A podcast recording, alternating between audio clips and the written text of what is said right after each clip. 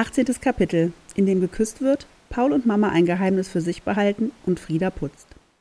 Die Schülerdisco fand wie jedes Jahr in der Aula der Oberschule statt und Paul war froh, als er endlich im Warmen war. Er schälte sich auf dem Klo aus seiner warmen Unterwäsche und stopfte sie in seinen Rucksack. Dann versuchte er, seiner Frisur mit Haargel etwas Verwegenes zu geben. Leider gelang ihm das nicht wirklich. Stattdessen stand ein Teil seiner Haare stachelig ab und der Rest klebte am Kopf. Paul fuhr sich mit den Händen so lange durch die Haare, bis er aussah wie ein tollwütiger Igel. Er seufzte. Das musste jetzt eben reichen. In der Aula drehte sich schon die Diskokugel, die jedes Jahr zu diesem Anlass von einem Lehrer mitgebracht wurde. Und einige der älteren Schüler hatten sich an der Anlage aufgebaut und diskutierten heftig, wer Musik machen sollte. Am Ende gewann Elias und spielte erstmal einige Techno-Songs, die Paul in den Ohren dröhnten und die Tanzfläche füllten. Paul versuchte im Halbdunkeln seine Klassenkameraden zu entdecken, aber das war gar nicht so einfach. Schließlich sah er Lukas und Nele in einer Ecke stehen. Lukas schien auf Nele einzureden und versuchte, sie mit auf die Tanzfläche zu ziehen. Aber Nele schüttelte den Kopf und irgendwann gab Lukas auf und ging alleine tanzen. Paul schlenderte durch den Raum auf sie zu und stellte sich neben sie an die Wand. Tanzt du nicht? fragte er und versuchte dabei, nicht interessiert zu klingen. Ich tanze nicht mit Lukas, sagte Nele. Paul hätte am liebsten die Faust geballt und mit einer triumphierenden Geste den Arm nach hinten gezogen, so wie es die Fußballer nach einem Tor machten. Dass Nele nicht mit Lukas tanzte, hieß doch wohl, dass sie ihm auch nicht das Skaterheft geschenkt hatte. Das war eine gute Nachricht. Mehr noch, eine sehr gute Nachricht. Ihm wurde ganz übermütig zumute. Nur so konnte er es sich hinterher erklären, dass er Nele gefragt hatte, und? Tanzt du mit mir? Diese Frage war umso gewagter, als Paul erstens nicht der große Tänzer war und zweitens bisher immer am Rand der Tanzfläche gestanden hatte und die anderen beobachtet hatte. Was war nur in ihn gefahren? Doch bevor er lange darüber nachdenken konnte, hatte Nele Ja klar geantwortet und ihn mit sich auf die Tanzfläche gezogen. Paul wusste nicht so richtig, wohin mit seinen Armen und Beinen und war sehr froh, dass die Tanzfläche mittlerweile voll war und kein Mensch darauf achtete, wie er sich bewegte. Nele schien jedenfalls gerne zu tanzen. Sie bewegte sich genau im Rhythmus der Musik. Nach drei Liedern gingen sie an den Rand zurück. Du tanzt gar nicht so schlecht, sagte Nele. Und du tanzt gut, antwortete Paul. Sie beobachteten eine Weile die anderen Schüler und schließlich zeigte Nele quer durch den Raum. In einer Ecke standen Franzi und Matze. Sie standen eng zusammen. Sie standen wirklich sehr eng zusammen. Um genau zu sein, küssten sie sich. Sie küssen sich, sagte Paul etwas fassungslos. Leute tun sowas, sagte Nele. Ja, aber Franzi und Matze? Paul verstummte.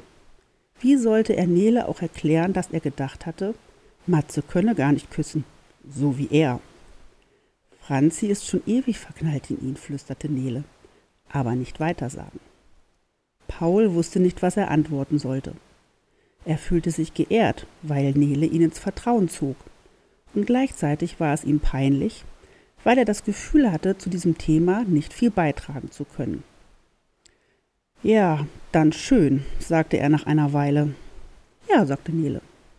Sie tanzten noch ein paar Mal und schließlich mussten sie gehen, weil Neles Vater schon mehrere SMS geschrieben hatte, dass es kalt wurde und er nun wieder nach Hause wolle. Im Auto saßen sie nebeneinander. Paul war noch immer heiß vom Tanzen und auch Nele hatte rote Wangen. Er fand, dass sie gut roch. Frisch. Irgendwie nach Frühling. Als sie vor seiner Haustür standen, bedankte er sich. Schon gut, sagte Neles Vater. Und Nele berührte kurz seinen Arm. Bis Montag dann, sagte sie. Mama und Papa saßen im Wohnzimmer, als er hereinkam. Es brannten Kerzen und beide hatten ein Buch in der Hand und ein Glas Wein neben sich. Sie sahen erschöpft und friedlich aus. Hallo Paul, sagte Mama. Wie war's? Cool, sagte Paul. Ich hab getanzt. Papa schaute von seinem Krimi auf. Echt? Ich stand in deinem Alter immer nur neben der Tanzfläche, sagte er dann. Mama lachte. Er stand auch später immer neben der Tanzfläche, glaub mir, sagte sie. Sogar auf unserer Hochzeit. Einer muss sich ja um die Gäste kümmern, sagte Papa. Mama hatte wohl nichts von Tante Lena gesagt, dachte Paul. Sonst wäre die Stimmung wohl kaum so gut gewesen. Er beschloss, sich ebenfalls nicht weiter dazu zu äußern. Wo ist Frieda? fragte er. Putzt, sagt Mama und wandte sich wieder ihrem Buch zu. Was denn diesmal? wollte Paul wissen. Sie hat ihr Regal ausgeräumt und die Puppen abgestaubt, teilte ihm Papa mit. Und jetzt ist sie gerade dabei, die Fächer feucht auszuwischen. Wahrscheinlich kommt der Weihnachtsmann diesmal wirklich nicht, weil er nicht glauben kann, dass es sich um unser Haus handelt, fügt Mama hinzu. Schauen wir mal, sagt Paul. Er holte sein Buch und setzte sich noch eine Weile zu seinen Eltern, bevor er hoch ins Bett ging. Er wollte schon das Licht ausmachen, als es klopfte und Mama den Kopf reinstreckte. Darf ich reinkommen? fragte sie. Paul nickte. Sie setzte sich auf seine Bettkante und sagte Ich muss noch was mit dir besprechen.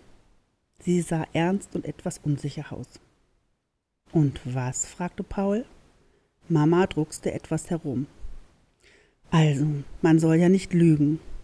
Paul runzelte die Stirn. Und? Ach, und. Mama schien nicht zu wissen, wie sie weitermachen sollte. Ich denke einfach, es ist besser, jetzt vor Weihnachten nichts von der Geschichte mit Lena zu sagen. Warum denn das nicht? fragte Paul. Papa ist damit bestimmt nicht einverstanden. Ja eben, sagte Mama. Aber wir können es ja nicht mehr ändern. Und bevor alle wochenlang schlechte Laune haben und sie am Ende doch kommen, dachte ich, es wäre besser, es ihm erst am Heiligabend zu sagen. Paul guckte sie erstaunt an. Das hier war seine Mutter, die immer wusste, was zu tun war, und nun war sie zu feige, die Wahrheit zu sagen. Allerdings war das, was sie sagte, von einer gewissen Logik. Paul hatte zwar insgeheim gehofft, dass Papa die Sache noch verhindern würde, andererseits fand er die Vorstellung schrecklich, dass seine Eltern sich tagelang streiten würden. Aber wir müssen doch für alle einkaufen und so, sagte Paul. Lena hat mir hoch und heilig versprochen, selbst Essen mitzubringen. Und ich mache einfach etwas mehr. Das fällt nicht auf. Paul dachte einen Moment nach. Es fühlte sich wie ein Verrat an Papa an. Andererseits hatte Papa Onkel Albert eingeladen. In gewisser Weise waren sie quitt. Okay, sagte er, aber wehe, das verdirbt uns Weihnachten. Ach Quatsch, sagte Mama erleichtert. Du wirst schon sehen. Weihnachten wird klasse. Und morgen geht es weiter mit dem nächsten Kapitel vom Podcast Adventskalender. Den findet ihr auf 1000jahrenettlingen.de. Viel Spaß beim Anhören.